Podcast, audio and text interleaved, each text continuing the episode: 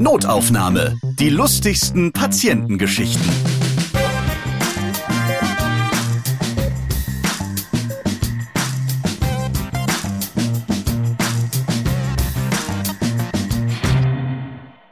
Danke, dass ihr mich angemacht habt. Hier sind sie wieder, die lustigen Geschichten aus dem Krankenhaus oder der Praxis. Ich bin Ralf Potzus und bei diesem Podcast erzählen Mitarbeiter und Mitarbeiterinnen aus dem Gesundheitswesen von ihren humorvollen Begegnungen, die sie mit den Menschen haben, welche sie behandeln. Und ich freue mich, dass es heute familiär wird in diesem Podcast, denn ich habe sie bei mir, die Geschwisterschwestern Salome Albrecht und Esther Pousseux. Hi, grüß euch. Hallo Ralf. Hallo. So, jetzt habt ihr natürlich andere Nachnamen, also so, hä, wieso Geschwister? Na, ihr seid ja auch schon erwachsen und verheiratet und da hat man halt auch mal andere Namen. Ne? Ganz interessant, ihr seid eine größere Familie. Wie viele Geschwister gibt es denn? Ich bin die älteste von sechs Kindern. Und das Interessante ist, fast alle arbeiten im Gesundheitswesen, fast alle sind irgendwie Krankenschwester. Genau, also wir sind äh, fünf Mädels und ein Junge. Und die ältesten vier Mädels sind Krankenschwestern. Und unsere Mutter ist auch Krankenschwester und es reicht noch weiter zurück in der Familiengeschichte. Es geht immer so weiter. Also ihr seid auf jeden Fall treue Retterin des Gesundheitswesens. Genau. Was machen denn die anderen beiden, die jetzt nicht im Gesundheitswesen arbeiten? Also die Dorothee ist in der Sozialstation. Ich weiß gar nicht, was die Hanna genau macht im Moment. Nee, die sind ja auch bei dem Gesundheitswesen. Aber unser Bruder ähm, ist Lokrangierer und unsere jüngste Schwester, die ist Einzelhandelskauffrau. Genau. Ja. Was ist denn ein Lokrangierer? Das ist derjenige, der dann immer, wenn die Lok fertig gefahren ist, dann rangiert er sie weg, oder wie? Also er ist in der Nähe von Ulm und dort ist ja viel mit Güterverkehr und da wird wahrscheinlich die Lok hier mal dran gehängt und da mal dran gehängt und die Züge dann entsprechend auf ein anderes Gleis gefahren oder so. Genau. Er hängt sich einfach immer irgendwo dran, der Bub. Ja. ja. Ich wurde schon mal mit einem ähm, Regionalzug, naja, eigentlich war das der Ersatzzug des Ersatzzuges des ICEs, wurde ich schon mal abgeschleppt von einer Lok, weil natürlich ist dann dieser Zug auch liegen geblieben. Und da musste so eine uralte Lok dann da rangefahren werden. Vielleicht war das dein Bruder, der uns da abgeschleppt hat. Ja, eher unwahrscheinlich. Er macht es noch nicht so lange, aber ja, und er fährt, glaube ich, nur Güterverkehr. Hast du gesagt, dass ich alt bin? Auf gar keinen Fall. Die Lok war nur alt.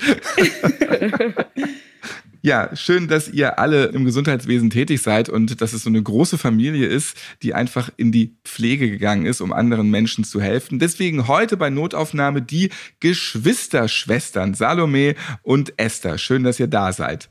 Und wir reden heute über den Kinderwunsch einer 86-jährigen Frau. Dann geistert ein Untoter durchs Krankenhaus und es gibt einen gekidnappten Patienten. Ich bin gespannt, was ihr so zu berichten habt. Womit fangen wir an? Dann fange ich doch mal mit unserer Dame an, die einen unerfüllten Kinderwunsch hat. Ja. Das ist besonders für Frauen sehr belastend. Sie war 86 Jahre alt, wie du schon gesagt hast. Der Mann war mittlerweile verstorben und es war ihr meistens auch klar. Also es war eine demente Dame. Aufgrund dessen war sie auch auf Männersuche und hatte dabei kaum Hemmungen. Also so hat sie zum Beispiel unseren 20-jährigen FSJler, der sie morgens gewaschen hat, beim Anziehen des BHs gesagt, jetzt pack doch mal richtig an. Oder sie hat unseren Stationsarzt angeflirtet und wollte ihn gar nicht gehen lassen. Und als der sich endlich aus dem Gespräch befreien konnte, sagte sie zu mir, sagen Sie mir, Herr Doktor, dass ich ihn jung, hübsch und klug finde. sie war einige Monate bei uns und dafür, dass es zu keiner Schwangerschaft kam, hatte sie auch eine Erklärung. Denn als ich abends ähm, zum Spätdienst kam, habe ich im Speisesaal schon eine Tablette gefunden und habe schon gedacht, hm, das könnte ihre sein habe ihr abends dann ihre Tabletten gegeben und habe ihr erklärt, das eine ist der Magenschutz. Dann hat sie mich unterbrochen und sagte, und das andere ist die Antibabypille. Die will ich nicht. Ich will nämlich noch ein Kind, das mich im Alter versorgen kann. Ach, das ist ja auch eine charmante Überlegung. ja, also. So quasi ab jetzt genau. versorgen kann. Das Kinderthema war auch bei einer anderen Patientin ähm, das Thema, die hatte Kinder da kam meine Kollegin morgens ins Zimmer rein und sie kniete vorm Bett und stöhnte laut und ruft, das Kind kommt, das Kind kommt. Was macht man denn in dem Augenblick? Weil man möchte jemanden ja auch nicht gleich so enttäuschen. Man weiß dann schon, das kann nicht sein, aber wie reagierst du denn da? Also meistens sage ich der Person in dem Fall nicht direkt, dass kein Kind kommt, sondern ich versuche irgendwie die Situation zu handeln und versuche der Patientin dann erstmal aufzuhelfen und sie vielleicht ins Bad zu bringen, wenn es gerade morgens ist und sie quasi zu beschäftigen. Ach so, falls da was ganz anderes kommt. Wer weiß. Könnte ja auch sein. Esther, du hast lange in der Psychiatrie gearbeitet, obwohl so lange kann man jetzt auch nicht sagen, sonst mache ich dich wiederum alt. Ne? Und du bist aber jetzt nicht mehr da tätig, du bist jetzt Gesundheitskauffrau. Was heißt das ganz genau? Was machst du als Gesundheitskauffrau? Genau, ich habe eine Umschulung gemacht. Ich könnte jetzt theoretisch bei einer Krankenkasse zum Beispiel arbeiten.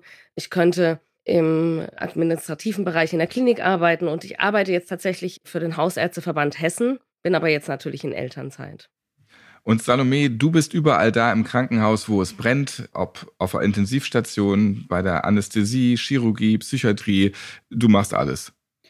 Ja, also zumindest war ich in meiner Laufbahn schon ziemlich überall und hauptsächlich aber die letzten Jahre Intensiv und Anästhesie und aktuell auch in Elternzeit. Also halte ich mich noch an den Erinnerungen fest und genieße es jetzt im Moment nicht in dem Trubel zu sein.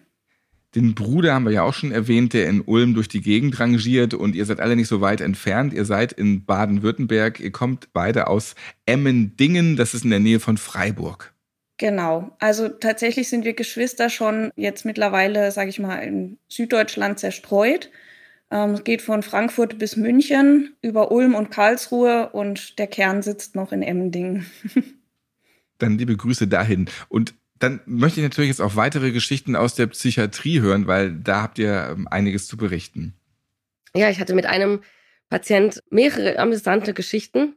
Der kam so Ende Februar zu uns in die Klinik von der Akutklinik. Als ich zu ihm ins Zimmer kam, ähm, saß der auf dem Stuhl, hatte durchs Telefonbuch geblättert. Und ich fragte ihn, was machen Sie denn da? Er hat immer wieder einzelne Einträge durchgestrichen. Dann sagt er, ich suche meinen Namen. Wenn der da drin steht, dann weiß ich, dass ich noch lebe. Kurze Zeit später höre ich, wie er mit seiner Tochter telefoniert und sagt, der Doktor war gerade da, der hat mir mit dem Hammer die Knochen zertrümmert. also offensichtlich hat der Doktor die Reflexe getestet beim Aufnahmegespräch. Und vielleicht zu doll, der Herr Doktor. Vielleicht, genau. Dann kam er eines Morgens, es war schon ein Monat, nachdem er da war ungefähr, kam er um 6.30 Uhr aus dem Zimmer und sagte zu uns, Guten Nachmittag, heute ist der 13. Dann sagte ich zu ihm, nee, heute ist der 9. Ach Mensch, ihr habt hier auch euren eigenen Kalender. Was da draußen ist, interessiert euch nicht. Ich habe immer wieder mit meinen Patienten Orientierungstraining gemacht, um ja, um denen einfach auch zu helfen. Da gab es halt auch viele Patienten, da hat das Orientierungstraining auch wirklich Erfolg gebracht. Und ich habe ihn gefragt, sagen Sie mir doch mal, warum Sie hier sind. Und dann sagt er, ja, eigentlich erzählt man mir, ich wäre umgeflogen. Das stimmt aber überhaupt nicht. Ich wurde auf offener Straße von zwei Sanitätern gekidnappt. Die machen das öfters, weil die Krankenhäuser Patienten brauchen. Ich glaube, die können sich aktuell nicht beklagen, ne? Nee. Und ehrlich gesagt, man weiß auch nicht, wenn ein Patient einem sowas erzählt, was man darauf antworten soll. Wir hatten das hier schon bei Notaufnahme, dass es immer wieder auch in der Anästhesie vorkommt oder im Aufwachraum ganz genau, dass wenn Patienten noch benommen sind, aus der Narkose aufwachen, auch öfter mal denken, oh Gott, wo bin ich hier? Was ist denn los? Ich bin entführt worden. Wenn sie dann schon ihr Smartphone haben, weil da die persönlichen Sachen liegen, dann klingelt es auch mal bei der Polizei. Und dann sagen sie, Hilfe, ich wurde entführt, holt mich hier raus. Und die wissen dann quasi auch, wenn sie die Nummer dann irgendwie checken oder wissen, wo ist der jetzt gerade, wo sind sie denn? Sieht doch sehr nach Krankenhaus aus. Vielleicht spreche ich nochmal mit dem Onkel Doktor da um die Ecke.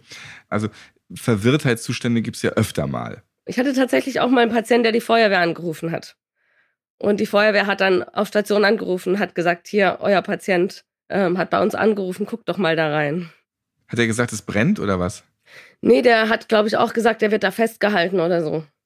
Aber wenn jetzt eine Klinik wirklich Patienten und Patientinnen entführen möchte, dann haben die eigentlich die besten Karten, weil man glaubt denen dann ja einfach immer, dass das äh, stimmt, was die sagen und nicht, was die Patientinnen und Patienten sagen. Ja, das stimmt auf jeden Fall. Also ich finde, so manche äh, paranoide Idee von Patienten ist gar nicht so weit hergeholt, weil die tatsächlich das ja auch ähm, so erleben. Mhm. Und wenn es wirklich so wäre, sage ich jetzt mal, wie du auch gerade gesagt hast, dann würde man ihnen das ja auch nicht glauben. Und so empfinden die das ja auch. Das ist schon schwierig, glaube ich. Also ich hätte dem Patienten auch nicht gesagt, nee, das stimmt nicht oder so, weil, wie die Salome das sagt, die erleben das so, das ist für die die Wahrheit. Und in dem Fall muss man das einfach ernst nehmen. Das Gehirn macht dann speziell bei Verwirrten eben einen auch einen Strich durch die Rechnung. Man erfasst die Welt nicht mehr so, wie sie jetzt ist für uns alle. Es ist halt einfach verändert, das Gehirn, und man kann sich dann da nicht mehr so reindenken in dem Moment. Man mhm. muss dann vielleicht diese Welt ein bisschen leben lassen. Was gibt's denn noch für Geschichten aus euren Psychiatrieerfahrungen? Ja, also ich habe im Rahmen meiner Ausbildung damals relativ viel Zeit auch in der Psychiatrie verbracht und war unter anderem auch auf einer geschlossenen Station. Das bedeutet, im Idealfall hat der Pfleger den Schlüssel und der Patient hat keinen. Ähm, das gibt dem Pfleger Freiheiten, äh, in so ziemlich alle Räume reinzukommen und es gibt einfach Bereiche, wo wir auch wissen wollen, dass da kein Patient sein kann. So auch zum Beispiel auf der Toilette. Ich bin also als Pflegerin auf Toilette gegangen, hatte meinen Schlüssel natürlich bei mir, den hat man immer bei sich, weil man möchte nicht irgendwo eingesperrt sein in der Psychiatrie. Und ich hatte mein Geschäft verrichtet, möchte mich wieder anziehen und höre plötzlich hinter mir platschen. Und da ist mir doch der Schlüssel aus der Hose gefallen. Denkt und man in dem Moment, wenn man in der Psychiatrie auf Toilette ist und man hört es platschen, hoffentlich ist es mein Handy, was man sonst nie möchte, aber da in diesem Fall dann vielleicht schon. Damals hatte ich tatsächlich äh, mein Handy nicht immer bei mir, weil auch das ist nicht gut, wenn die Patienten ein Mobilfon zur Verfügung haben. Was machen die denn dann? Mm, ja, die können eben auch dann mal bei der Polizei anrufen oder so Geschichten erzählen, dass sie gekidnappt wurden oder so. Also das, ähm, die sind dort tatsächlich auch ohne Mobiltelefon auf der Station gewesen, damit wir nicht ständig äh, mit der Polizei oder Feuerwehr oder so zu tun haben, um denen zu erklären, dass nichts passiert ist. Ich dachte in dem Moment tatsächlich, scheiße, weil da war der Schlüssel. So, ich musste dann ins Stationszimmer und musste mir jemanden suchen, der. Hast du nicht erstmal in die Toilette auch reingegriffen und so ein bisschen gesucht? Also ein bisschen Nein. ich, nein. Äh, nein, ich wollte mir erstmal ähm, einen Handschuh organisieren und dann in die Toilette reingreifen. Salome, jetzt sei doch nicht so. Ich wollte auch nicht mit der Klobürste rein, weil das fand ich dann auch irgendwie, naja. Ach so, das war jetzt auch, äh, ich will jetzt auch nicht so richtig ins Detail gehen, aber natürlich hast du logischerweise auch noch nicht abgezogen und ähm, ja. Ich verstehe genau. langsam das Drama. Ja, okay, okay. Genau, jetzt wollte ich jemand finden, dem ich vertraue und dem ich diese Misere erklären kann, damit derjenige mir die Türen öffnet, damit ich mir einen Handschuh holen kann und wieder zurückkomme auf die Toilette, um meinen Schlüssel zu bergen. Und da habe ich meine Ausbildungskollegin dann zum Glück relativ schnell gefunden. Ich kam ja auch nicht weit ohne Schlüssel. Und die hat dann tatsächlich mir aufgeschlossen. Mir war das tierisch peinlich. Ich musste dann den Schlüssel bergen und dann erstmal gründlich waschen und desinfizieren und so weiter. Und war dann aber sehr froh, dass diese Geschichte nicht die Runde gemacht hat auf der Station. Das macht genau. sie ja jetzt. Jetzt macht's die Runde. Aber es. Endlich! Dank Notaufnahme. Juhu. Ja, dieser Tag war dann für mich in der Psychiatrie ein Griff ins Klo. An einem anderen Tag in der Psychiatrie hatten wir uns unterhalten. Wir saßen an der Zentrale sozusagen. Da kommen auch die Patienten dann hin, wenn sie ähm, was brauchen. Und ein Kollege kam gerade aus dem Keller hoch und sagt, Mensch Leute, unten im Keller ist eine Schlange vorm Aufzug. Und ich habe nur nachgedacht und dachte, unten stehen zwei Essenswägen für die zwei Stationen, die dieser Aufzug bedient. Wegen zwei Essenswägen sagt man doch nicht, da steht eine Schlange vorm Aufzug. Es handelte sich aber in dem Fall wirklich um eine Schlange, die irgendwie unterirdisch ähm, sich da den Weg gebahnt hat. Es ist ziemlich verzweigt. Es gibt ganz viele Gänge unterirdisch unter der Psychiatrie, also auch nochmal unheimlich. Ja, ist warum ist das ausgerechnet in der Psychiatrie wieder so? Also, das sind ja so typische Filmbilder, die ich jetzt so habe. Also, die Psychiatrie hier in Emding ist eigentlich wirklich schön. Das sind viele Gebäude auf einem großen Gelände. Das ist wie ein eigenes Dorf gibt es auch ein Café, einen Kaufladen. Und Gibt's auch die Schlangen. Gebäude sind und Schlangen und die Gebäude sind eben unterirdisch auch zum Teil miteinander verbunden so ist doch auch jeder Horrorfilm. Man muss dann in den Keller der Psychiatrie, da sind ohne Ende Gänge, dann sind da nur so schummrige Lichter. Ich musste auch eine Zeit lang mal zu einer bestimmten Abteilung ins Krankenhaus gehen und der einfachste und der direkteste Weg war im untersten Stockwerk, aber das war jetzt irgendwie auch schon so im Keller. Da waren noch die ganzen Betten, die dann da alle so zusammengeschoben und abgehängt waren und so. Und da waren wirklich so schummrige Lichter. Es sah teilweise richtig gespenstisch aus. Also ich hatte wirklich jeden Augenblick damit gerechnet, dass Michael Myers mir in so einem schummrigen Licht mit dem 1 Meter Messer entgegenkommt. Das hätte da wirklich richtig gut reingepasst. Warum muss das immer so aussehen dann da? Naja, ich denke, das sind äh, so verwaiste Plätze, die nicht so sehr gepflegt werden. Auch da hast du dann überall deine Spinnweben und das ist einfach noch da, weil man es vielleicht früher mal gebraucht hat und heute wird es nicht mehr genutzt und dann wird es halt unheimlich, weil die Lichter dann nicht modern sind, weil es eh dunkel ist unterirdisch. Oder es dient als Lager für die Betten dann zusätzlich noch. Also es nimmt ja auch viel Platz weg. Ich habe da mal ein Video zu gemacht. Ich glaube, ich poste das mal irgendwann tatsächlich. Dann hat man mal so einen kleinen Eindruck. Also vielleicht kommt auch so die Halloween-Melodie darunter. Dann passt das noch besser. Jedenfalls warst du dann da bei der Schlange oder hast du dich nicht hingetraut? Da habe ich dann meine Kollegen das erledigen lassen. Beziehungsweise, ich glaube, die haben sogar dann auch den Hausmeister gerufen. Da mussten wir uns nicht persönlich drum kümmern. Wir sollten uns ja um die Menschen kümmern und nicht um die Schlangen. Wo die Schlange dann hingekommen ist, das weißt du aber nicht. Das weiß ich nicht. Ich habe nur erfahren, dass es eine harmlose Schlange war, die halt irgendwo aus einem Teich oder Bach oder so in der Nähe gekommen sein muss. Und die wurde wahrscheinlich wieder irgendwo ausgesetzt. Werbung Ihr habt bei Notaufnahme schon viele Geschichten gehört, bei denen Menschen absurde, kuriose und sehr unangenehme Unfälle hatten. Erinnern wir uns an den Bauern, auf dem tonnenschweres gepresstes Heu plumpste. Oder der Hobbykletterer, der beim Dachrinnen reparieren im hohen Bogen von seinem Haus runterkrachte. Oder der Puffermann, also der Typ, der beim über die Gleise gehen diese Stoßprallfläche der Lok volle Pulle ins Gesicht bekam. Alle diese Unfälle kamen schnell und überraschend und ging so gerade noch einmal gut aus. Es kann überall etwas passieren und darum ist es wichtig, seine Liebsten zumindest vor finanziellen Sorgen abgesichert zu haben. Bei der Ergo gibt es dafür die Ergo Risiko Lebensversicherung.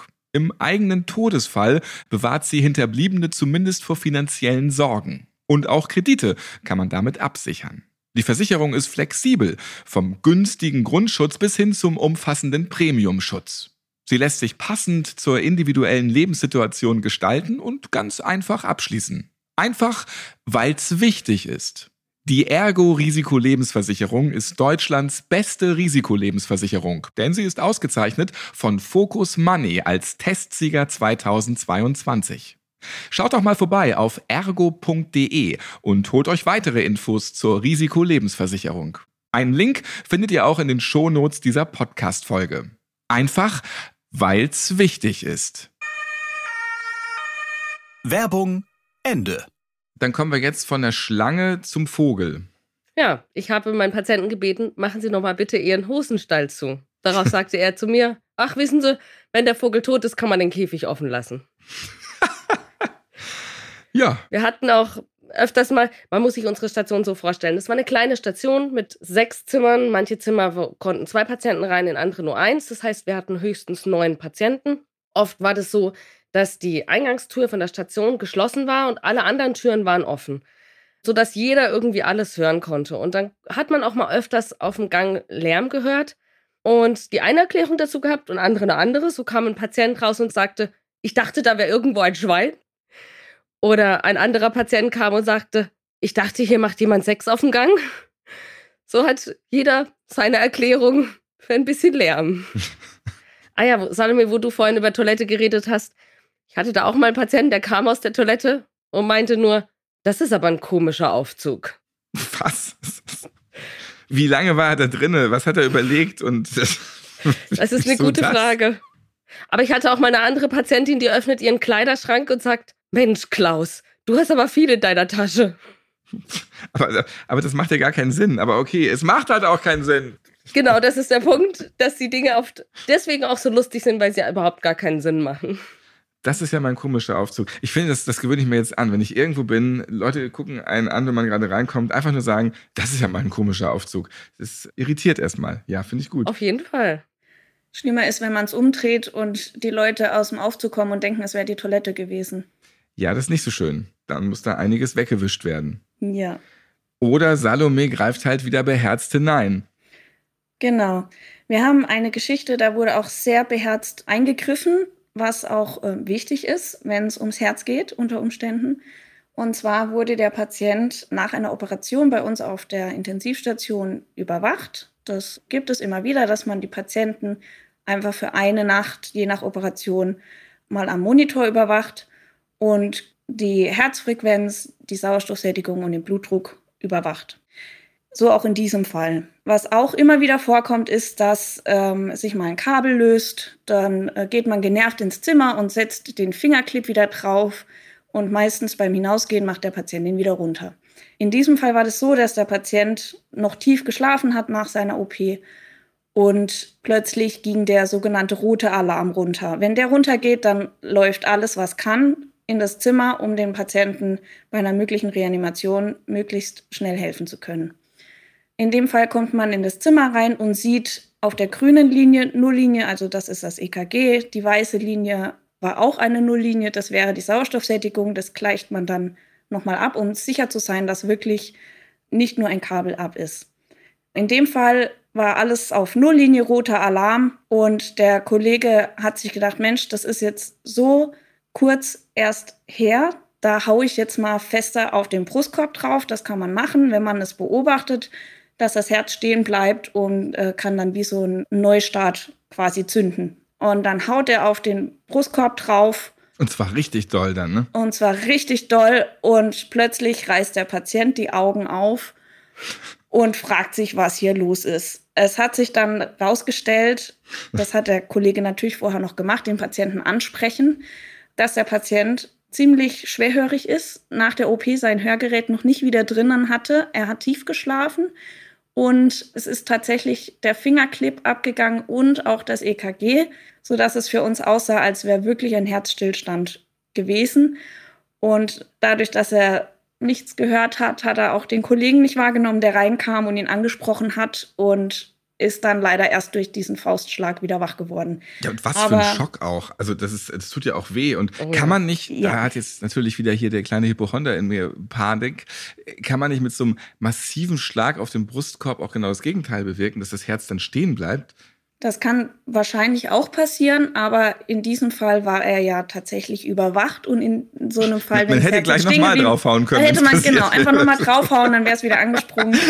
Wir hätten ja alles da gehabt, aber es war einfach er Er wird einfach verprügelt. Gewesen. Er denkt, er ist hier in guten Händen und kriegt einfach immer nur voll drauf. Ja. Wobei man Patienten nach einer Operation auch manchmal mit einem Schmerzreiz aufweckt. Weil man möchte ja wissen, dass er wirklich wach geworden ist, dass die Narkosemittel raus sind. Also in dem Fall, er wurde wach. Was sind das für Schmerzreize? Kneift man einfach mal oder wie? Genau, ähm, kneifen in den Arm oder ähm, mal so die Wangen tätscheln oder man kann auch so tatsächlich am Brustbein mal reinkneifen. Das ist relativ schmerzempfindlich, was auch erklärt, dass dieser Faustschlag wirklich sehr schmerzhaft gewesen sein muss. Dieser Patient war also quicklebendig, aber jetzt wird es bei dir toter, Salome. Wir haben einen Patienten bekommen aus dem Herzzentrum Bad Krotzingen, der dort entlassen worden ist oder zu uns geschickt worden ist, weil er jegliche Behandlung, Operation an seinem Herzen abgelehnt hat. Aber er war so schwer krank, dass man ihn nicht einfach nach Hause gehen lassen konnte oder auf eine normale Station legen konnte. So kam er zu uns auf die Intensivstation. Warum wollte er, war, er das nicht? Er wollte bewusst einfach nicht mehr leben. Ja, ich glaube, der hatte auch Angst vor der Behandlung und hat vielleicht gedacht, mein Leben ist jetzt so gut gewesen und es äh, reicht jetzt und ich brauche jetzt nicht noch eine große Herzoperation. So stelle ich es mir vor. Ich konnte mit dem Patienten leider nie wirklich sinnvoll reden, deswegen muss ich da manche Vermutungen annehmen. Der Patient war bei uns auch am Monitor, der war auch beatmet, weil er durch die schwere Herzerkrankung äh, Medikamente gebraucht hat, sehr starke Medikamente, die den Kreislauf noch hochhalten sozusagen. Er ist immer wieder in eine Herzrhythmusstörung gerutscht, die lebensbedrohlich ist, wo auch der Blutdruck dann im Keller ist und da auch diese Medikamente nicht mehr geholfen haben. Und verschiedene Faktoren haben dazu geführt, dass er bei uns im künstlichen Koma lag und eben beatmet wurde. Und eines Tages wurde dann beschlossen im Sinne des Patienten, dass wir keine Reanimationsversuche mehr machen, wenn sein Herz mal wieder in diese Rhythmusstörung fällt, wo man normalerweise reanimieren oder defibrillieren müsste. Ich habe den Patienten dann also betreut und wusste, der Defibrillator stand noch im Raum, aber ich wusste, wir sollen ihn nicht mehr benutzen. Das wurde die letzten Tage häufig gemacht und man hat irgendwann gesagt, er wollte die OP nicht. Das hilft ihm langfristig auch nicht weiter, wenn wir ihn ständig reanimieren. Wir lassen ihn jetzt gehen, wenn er gehen möchte. An diesem Vormittag gab es dann auch in diesem Zimmer diesen roten Alarm, aber alle waren ein bisschen zurückhaltend, weil wir wussten, er wird nicht reanimiert. Ich war beim Patienten im Zimmer und habe mir dann noch eine Ärztin dazu geholt, weil ich einfach auch dieses Backup haben wollte und ähm, nicht einfach alleine dastehen wollte und keinen Finger rühren sozusagen. Die Ärztin kam dann dazu und hat es auch bestätigt, wir werden nicht reanimieren. Also sind wir beim Patienten geblieben und haben mehr oder weniger das EKG beobachtet und gesehen, wie dann nach und nach die Schläge immer weniger wurden und das Herz aufgehört hat zu schlagen. Das ist dann immer schon ein schwerer Moment, auch wenn man weiß, der Patient wollte gehen oder er darf gehen. Genau, und da haben wir dann nach und nach die Medikamente ausgeschaltet, die Beatmung ausgeschaltet, haben noch kurz abgewartet, der Monitor war auch noch an. Und ja, dann habe ich auf die Uhr geschaut und gedacht, okay, 13.07 Uhr, habe schon in meinem Kopf diesen Vorgang gemacht, dass ich äh, in die Unterlagen schreibe, wann er verstorben ist, weil das ja, sollte ja einheitlich sein dann auch für den Bestatter und so weiter. Und in meinem Kopf sozusagen war er verstorben. Plötzlich sehe ich, wie sich der Brustkorb hebt. Der Patient fängt an zu atmen und auch das EKG kommt wieder. Es kommen wieder ein, zwei Herzschläge und plötzlich hat er einen völlig normalen Sinusrhythmus, nennt man das. Und der Blutdruck kam wieder, obwohl wir diese ganzen unterstützenden Medikamente ausgeschaltet hatten. Die Beatmung war ausgeschaltet und plötzlich ist der Motor von neuem gestartet und der Patient fing wieder an zu atmen. Das war ein super unheimlicher Moment für mich, weil für mich der Mensch tot war. Und es sich auch wirklich angefühlt hat wie fünf Minuten. Lass es vier oder drei Minuten gewesen sein, aber das ist auch lange, wenn man davon ausgeht, der Mensch ist tot. Und ja, das war einfach ein ganz merkwürdiger Moment, aber auch irgendwie erleichternd, weil der Patient nicht alleine war in der Situation und ich auch froh war, dass wir den Monitor noch angelassen hatten und dass wir im Raum geblieben sind. Sonst hätte das Ganze doch ein schnelles Ende nehmen können für ihn. Genau. Wenn jetzt bei dir jemand verstirbt, und das passiert eben im Laufe deines Dienstes öfter, Hast du da jetzt immer so ein mulmiges Gefühl? Oder wenn du jemanden so abdeckst, zudeckst, ähm, guckst du da nochmal zwei, dreimal lieber hin oder lieber nicht mit dem Rücken dahin? Tatsächlich hat sich das bei mir eher positiv abgespeichert als negativ. Also es ist jetzt nicht, dass ich dann paranoid werde und ich Angst habe, die Patienten wachen wieder auf. Das ist tatsächlich eher nicht so der Fall. Warum werde ich denn immer nur paranoid, wenn ich sowas höre? ich kann dir zu diesem Patienten, der wurde mir nochmal unheimlich. Am nächsten Tag hat meine Kollegin den Patienten betreut und ich hatte so eine Zwischenschicht, wo ich einfach die Kollegen unterstütze, die beim Patient arbeiten. Und wir wollten zu ihm reingehen, um ähm, den Tubus, also den Beatmungsschlauch im Gesicht neu zu positionieren und zu fixieren. Und der Mann hatte einen ziemlichen Rauschebart, was bei Beatmungspatienten auch oft unhygienisch wirkt, weil halt doch auch mal Speichel aus dem Mund läuft und es hängt dann alles im Bart und ist nicht so schön. Und an dem Morgen hatten wir schon mal versucht, die äh, Medikamente, die ihn schlafen lassen, rauszunehmen und zu gucken, ob der Patient wach wird, was in dem Fall nicht geklappt hat. Also er hatte nicht reagiert und hat auch nicht von selber angefangen zu atmen. Und so haben wir halt beschlossen, dann müssen wir die Tubusfixierung erneuern und nochmal neu festmachen. Und dann haben wir überlegt, wir könnten dem Patienten ja den Bart ein bisschen stutzen. Da muss man vorsichtig sein, weil wenn man einem Patienten die Haare schneidet oder den Bart abrasiert, obwohl sie das nicht wollen, zählt das als Körperverletzung. Deswegen muss man da sehr zurückhaltend sein. Und ich hatte vorgeschlagen, wir können ja wenigstens den Oberlippenbart etwas stutzen, damit es nicht über die Lippe reicht und dann ein bisschen ordentlicher. Dann ist, ist es halt nur halbe Körperverletzung. Ja, das könnte ja auch in den nächsten vier Tagen wieder nachwachsen. Ich versuche schon seit meiner Pubertät, dass mir ein Bart wächst. Das kann auch dauern. Oh, okay. Auf jeden Fall habe ich der Kollegin diesen Vorschlag gemacht. Lass uns doch einfach den Oberlippenbart ein bisschen stutzen, damit es ein bisschen ordentlicher wird. Und plötzlich reißt der Patient, den wir morgens sehr aufwecken wollte und er nicht wach wurde, reißt der Patient die Augen auf und schüttelt den Kopf und hat es demnach abgelehnt, dass wir ihm jetzt den Bart stutzen. Und dann dachte ich wieder, Mensch, was ist das für ein Kerl? Erst ist er tot und dann Jetzt doch sei nicht. doch endlich und, tot. Meine Güte, andere dann- machen das doch auch. Und dann ist er tief im Koma und plötzlich, wenn wir sein Bad stutzen wollen, ist er plötzlich hellwach. Also der hat's mir echt angetan. Irgendwann kommt er bei dir nochmal vorbei und klingelt zu Hause und Ja. Zwei Tage später haben wir ihn dann auf Normalstation verlegt, weil er sich so stabilisiert hatte. Und ich weiß nicht, ich nehme an, dass er heute nicht mehr lebt, aber ähm, dieser Neustart war wohl gut für sein Herz. Wir wissen also am Ende trotzdem nicht, ob dieser Patient jetzt noch lebt oder eben nicht lebt. Auf jeden Fall geht jetzt diese Folge ganz sicher zu Ende. Und ich bedanke mich bei den Geschwisterschwestern, bei Salome und bei Esther, dass ihr heute hier wart. Die große Familie mit den ganzen Geschwistern, die alle Krankenschwestern sind. Klasse, dass ihr was davon erzählt habt. Vielen Dank, das hat sehr viel Spaß gemacht mit dir, Ralf. Genau.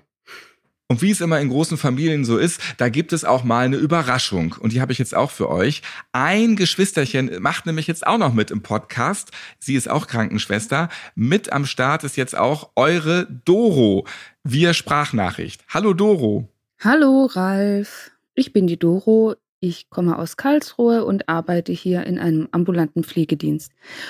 Ja, auch bei uns hat man ähm, oft schöne und lustige Momente, die dann den Dienst auch noch einfacher und schöner machen. Und so ist es eines Abends uns ergangen. Ich bin mit einer Schülerin im Haushalt eines Ehepaares gewesen. Der Mann als Patient war Palliativpatient. Und ja, meine Aufgabe dort war an dem Abend einfach die künstliche Nahrung zuzubereiten und ihm dann diese über den Port anzuhängen. Ja, die Ehefrau hat dann nach meinem Eintreffen noch über die Alexa ähm, das Licht heller machen wollen. Hat sie auch gemacht. Und dann kamen wir ins Gespräch und ich habe eben darüber berichtet. Es war ein Freitagabend, dass ich ja dran denken muss, die Alexa meiner Kinder noch auszuschalten, da die sonst gerne morgens um sechs losgeht, wenn ich ausschlafen dürfte. Und dann hat sich die Alexa von äh, dem Patienten und seiner Frau aktiviert, hat irgendwie gesagt, okay, ich spiele das Lied, meine Kinder 1, 2, 3, kann ich nicht mehr genau sagen, wie es hieß. Und dann lief ein übelst lautes Rocklied in einer Lautstärke. Es war wirklich, wirklich heftig. Und wir mussten alle zusammen so, so, so lachen. Und die Dame, die hat einfach die Alexa auch nicht mehr ausbekommen. Sie hat so oft versucht, diesen Befehl zu geben, aus oder stopp und dass sie, dass sie nicht weiterläuft. Und es hat einfach sehr, sehr lange nicht funktioniert. Das war wirklich köstlich. Also wir haben Tränen gelacht, wir hatten Bauchschmerzen vor Lachen. Ja, das war wirklich lustig. Also sie hat es auch irgendwann tatsächlich doch noch geschafft, die äh, Alexa auszuschalten. Aber das war wirklich ein total lustiger Moment, an den ich auch wirklich gern zurückdenke. Ja, mit so Technik passieren ja dann auch lustige Sachen. Ja, super, Doro, von dir zu hören. Dankeschön. Wow, das ist ja der Hammer. Cool, dass du auch dabei bist. So, die anderen äh, müssen wir dann vielleicht mal in einer anderen Podcast-Folge nachholen. Und liebe Grüße auch an Lokrangierer Chris. Das könnte auch so ein Kinderbuch sein. Lokrangierer Chris. Ich würde es meinen Kindern vorlesen. Wir hören euch auf jeden Fall nochmal wieder im Notaufnahme Weihnachtsspecial. So viel sei schon mal verraten. Super, wir freuen uns. Vielen Dank. Schön, dass auch ihr wieder mit dabei wart. Notaufnahme könnt ihr auf allen Podcast-Plattformen hören. Natürlich auch bei Spotify, bei Amazon Music und bei Deezer. Ich bin Ralf Potzus und ich freue mich, wenn ihr diesen Podcast abonniert und weiterempfehlt, liked und natürlich wieder hört. Bis zum nächsten Mal. Notaufnahme. Die lustigsten Patientengeschichten. Ihr seid Ärztin, Arzt oder Arzthelfer? Ihr arbeitet im Gesundheitswesen? Ihr habt auch unterhaltsame Geschichten mit Patienten erlebt? Dann schreibt uns gerne an notaufnahme.podever.de. Und nächstes Mal hört ihr Im ersten Corona-Winter, da haben wir zusätzlich zu den Tests eine kleine Symptomabfrage gemacht. Ne? Und äh, da kam ein schwangeres Pärchen auf dem Weg zum Kreissaal zu uns. Erstes Kind, der Mann war dementsprechend kopflos. Na, der geriet nicht nur aus dem Häuschen, der geriet nahezu aus der Stadt. Meine Frau hat Schmerzen, die hat Wehen. Sehen Sie das nicht, Sie blöde Kuh? Mein Gehirn schaltete hörbar in den Leerlauf und ich hörte mich selber fragen, ja, und wer von uns beiden hat ihr das eingebrockt? Notaufnahme. Die lustigsten Patientengeschichten. Eine Produktion von Pot Ever.